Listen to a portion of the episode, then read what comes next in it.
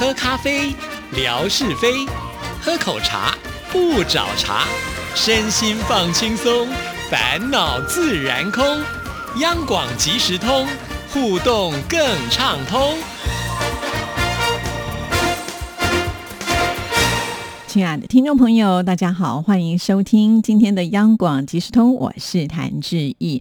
今天呢，要在节目里回复听众朋友的信件了。其实本来在星期一的时候，我就打算呢，希望能够回复听众朋友的信件。但是呢，九月份可以说是一个非常热闹的月份啊。从八月底的时候，我们的听众朋友有一个聚会啊，那陆续呢，志毅也都收到这些聚会的朋友所写来的信件啊。因此呢，这个我们的互动机会呢，就更多了。除此之外呢，因为在我们节目当中为听众朋友来做第五十四届广播金钟奖我们央广入围的系列专访啊，透过专访，很多的听众朋友也会发现，哇，这些主持人他们在制作节目的时候是如此的用心。好，那当然志毅自己也有一些感想想要分享，所以呢，在星期一的节目呢，就叽里呱啦的一下子就说了二十分钟哈。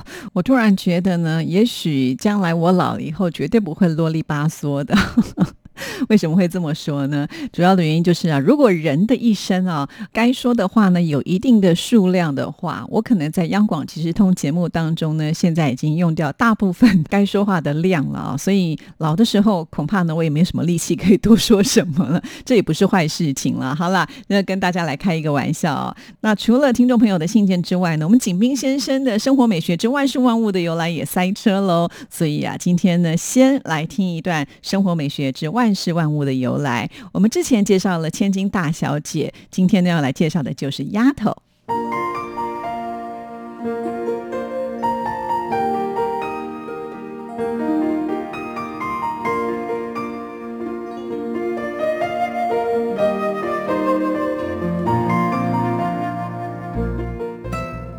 亲爱的朋友，你们好，央广即时通，爱在我心中。刨根问底，探究万事的来龙去脉，追本溯源，了解万物背后的故事。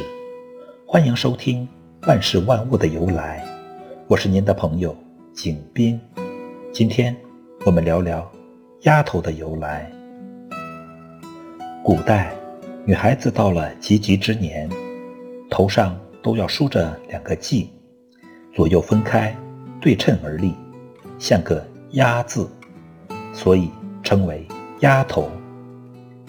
唐代刘禹锡《寄赠小凡》诗云：“花面丫头十三四，春来啄耳向人时。”另外，古代婢女经常梳丫髻，所以丫头又称为婢女的称呼。宋代王阳在《大洋道》中题丫头言诗中写道。不为此州无美艳，只嫌名字太粗疏，并自注说：“吴楚之人谓婢女为丫头。”可能由于丫头称呼流行于吴地，北方人不明白，所以王阳写诗为注。从此以后，丫头称呼广泛流行，直至现在，有的地区仍在沿用此说。亲爱的朋友，感谢您收听《万事万物的由来》，支持谭志毅，你的心情更美丽。再见。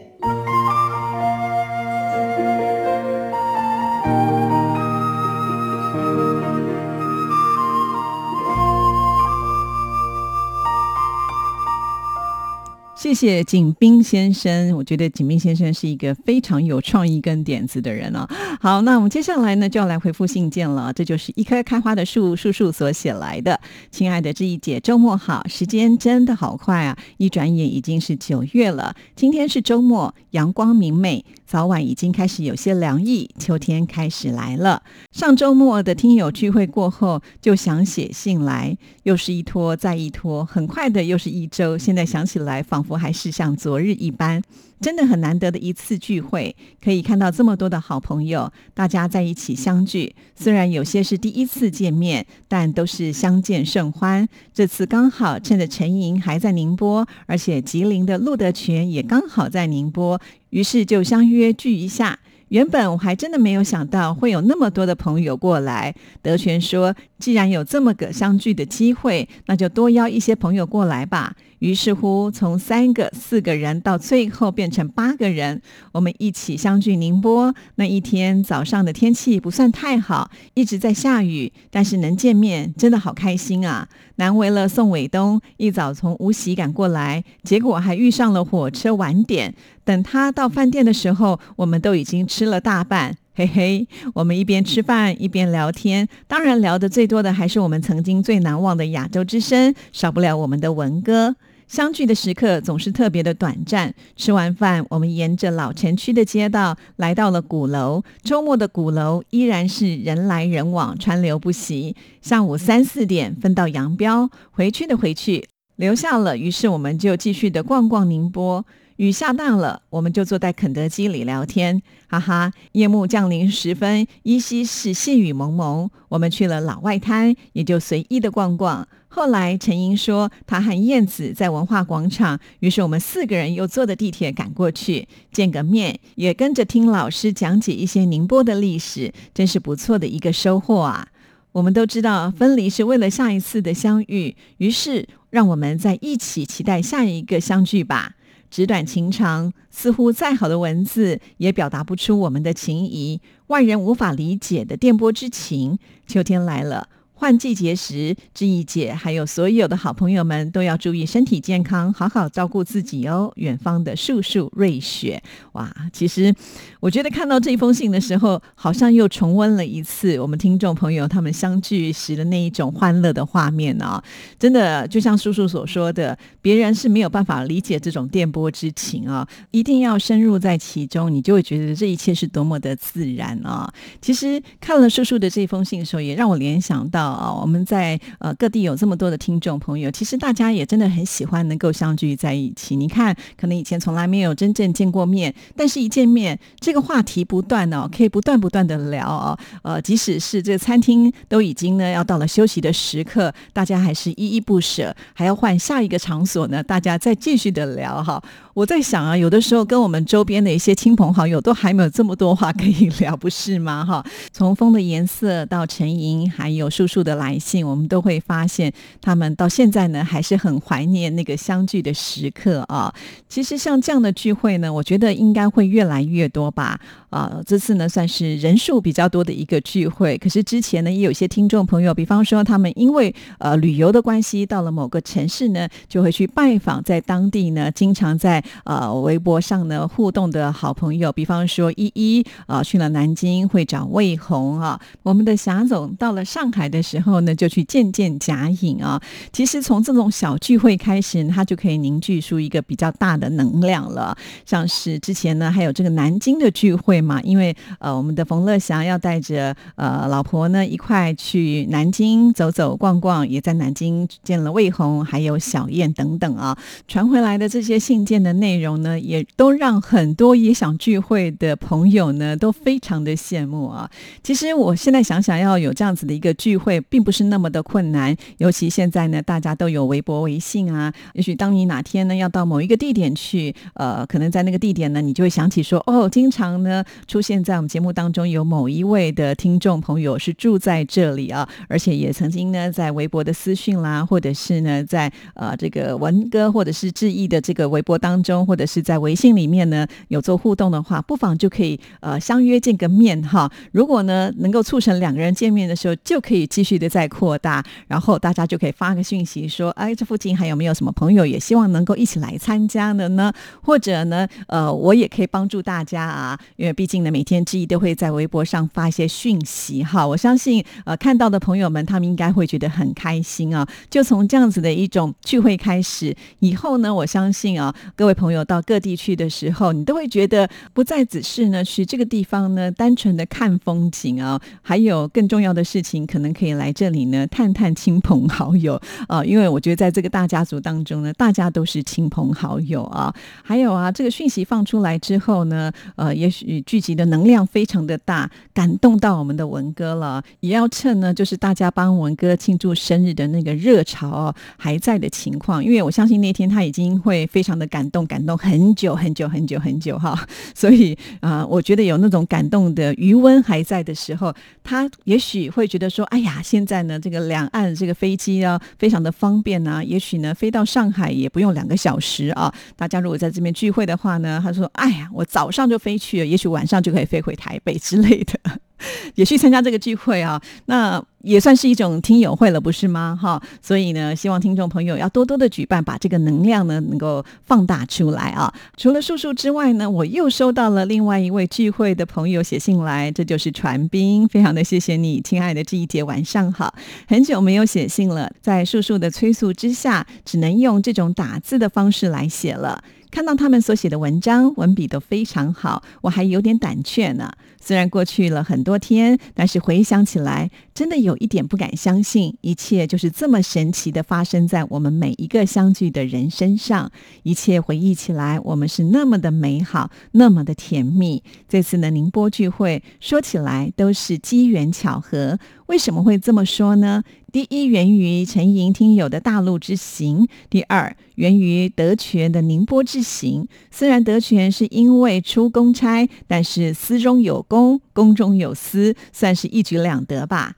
开始，他们只是在大群里面提议聚会的想法，也只有我们几个人。可是后来不知怎么弄的，又张罗了其他附近的听友，真是一呼百应啊！大家都很热情，不远千里。百忙之中抽空来宁波赴宁波这场盛会，总之大家都抱着一个信念，千方百计排除一切困难，抽空目睹庐山真面目，畅谈亚洲之声听友情。我是从老家匆匆忙忙赶过来见大家的，看到他们的热情，我也就是在所不辞了。我大概六点左右就从老家回到宁波，又回了一趟住的地方北仑大谢。回到家又困又乏，索性躺在床上打了盹。起来的时候都十点多了，赶紧下楼，开车一路狂奔到霞浦地铁。树树、德全、云凡他们几个早早就到了，在群里面呼唤我们几个还没到的，抓紧时间。我那急的呀，真想插上翅膀，直接飞到他们那里去。还好搭乘地铁没有堵车，十二点左右到了鼓楼中转站下来，坐公交车已经来不及了，就直接叫了一辆出租车，直奔饭店而来。走上二楼，找到了二一一房间。透过窗户玻璃，看到他们已经是欢声笑语了。推门进去，大家各自打招呼，相谈甚欢，没有一点陌生感。边吃边聊，边等伟东。大概一点左右，伟东到了，气氛顿时活跃起来。天南地北，从听友间的聚会到主持人的聚会，到台湾之行、大陆之行。总之谈了很多，有一种相见恨晚的感觉。吃到一半时，陈怡用手机联系了文哥，白头偕老时，大家都会心的哈哈大笑起来。不知道文哥听到的是什么感觉？本来打算和文哥视频的。不巧，文哥也在聚会，不方便视频。最后，大家通过陈英的手机，喊发了一段文哥想说的话。当伟东说起祝文哥和文嫂相亲相爱，吃完饭以后呢，很晚了，有陪他们逛了鼓楼。期间，我们也边走边聊，好不开心。美景、古迹、老友一起，这可能是人间快事之一啊！哈哈，我们游完鼓楼以后，就各自散去。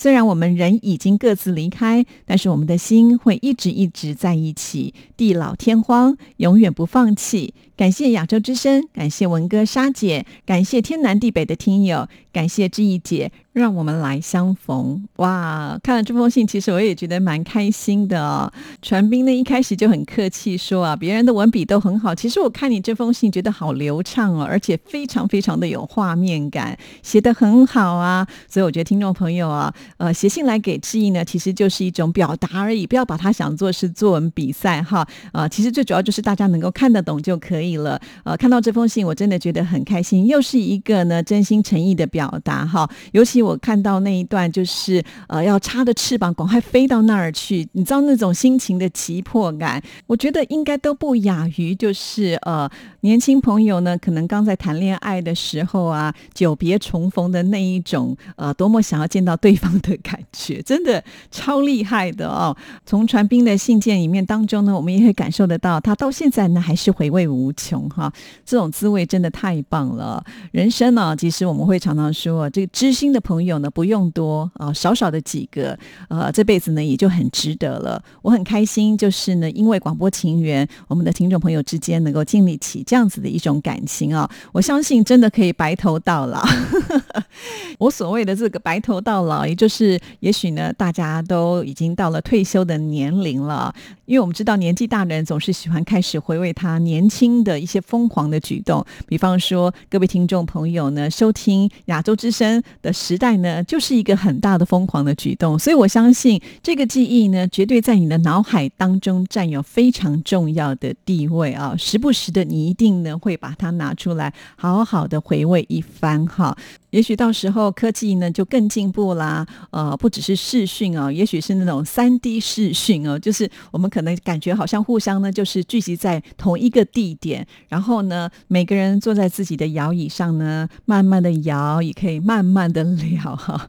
借用一下赵咏华他歌曲的歌词啊，我相信这首歌曲大家都很知道了，就是最浪漫的事。其实真的啊，呃，我讲人生呢有这样子的知己好友啊，有讲不完的话，那就是。是最浪漫、最幸福的一件事情了。哎呀，我怎么觉得自己已经开始老了？想到这么远的事情了。我们很多听众朋友都只有大文哥一岁呀，二十六岁而已啊。呃，要等到做摇椅的时间呢，还很远的呢。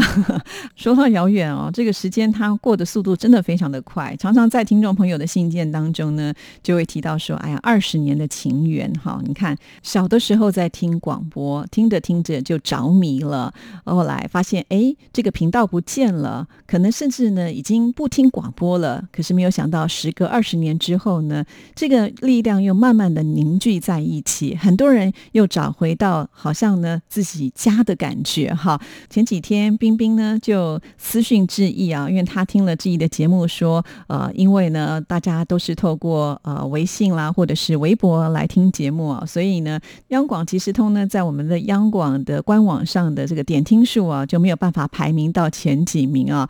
因为他这个讯息给质疑的时候是非常的早，应该就是都还没有上班的时刻啊。我就说，那你这么早已经听完今天的节目了吗？他说已经听三次了。哇，我都觉得好感动哦。我们二十分钟的节目听三次，要一个小时的时间呢。好，那而且呃，冰冰呢还特别就是到我们的官网上呢找到了质疑的节目。他说以后呢他也会在这里听啊，真的是好感动。就是大家真的把听节目有听到心坎里头去啊。那重点是。一定要跟志毅说，我才会知道哈。那也不要害羞跟志毅来做互动。像这次的聚会的朋友呢，有八位，对不对？我好像只有收到一半四位的朋友，我期待呢还能够收到另外四位朋友的信件。尤其我真的很想听听我们伟东哈，所有的人都称赞他是能言善道，有他在的场合呢，就会变得非常的热闹。好，什么时候可以让志毅休息轻松一下，让伟东好好来发挥一。下呢，哈，呃，如果呢你不想用写的，你用录给志毅的也可以。哎呀，说到了录音哈，文哥明明就在我的节目当中说呢，宁波听友聚会的时候呢，都录了语音给他，他说要传给志毅，放在我们的节目当中来播。你看时隔了多久，我还是没有收到啊？靠文哥的太不牢靠了，所以呢，不妨这些朋友们，你们当时传给文哥的，是不是可以传给志毅呢？哈，也许你说，哎呀，我们有志毅的微信啊，也没关系。好，我想呢，呃，也可以传给陈莹，陈莹有好多的管道可以跟志毅联系上，所以我想陈莹应该会愿意帮这个忙了。哈，那我也相信，不只是志毅，其他的听众朋友一定也很想知道，当天你们到底录了什么样的内容给文哥。尤其前面有提到那个白头偕老这一段哈，可是呢，好像这个没有把它琢磨得很清楚。我们很想听听原因重现到底是一个什么样的感觉啊？这个八卦之心，人间。皆有之啊。哎，我怎么好像呢，把这个一竿子打翻一船人的感觉？好啦，非常的谢谢传斌写这封信来。我希望呢，很快的还是有机会能够呢，再继续的收到你的信件哈。其实写信给志毅是非常的方便。那不知道呢，你们是不是现在都已经透过微博有跟志毅联系上，或者是用什么样的名字啊？那这样子呢，志毅也会关注你们。将来呢，我们做互动也会比较容易方便一些喽。好，今天节目时间到了，祝福大家，下次见，拜拜。you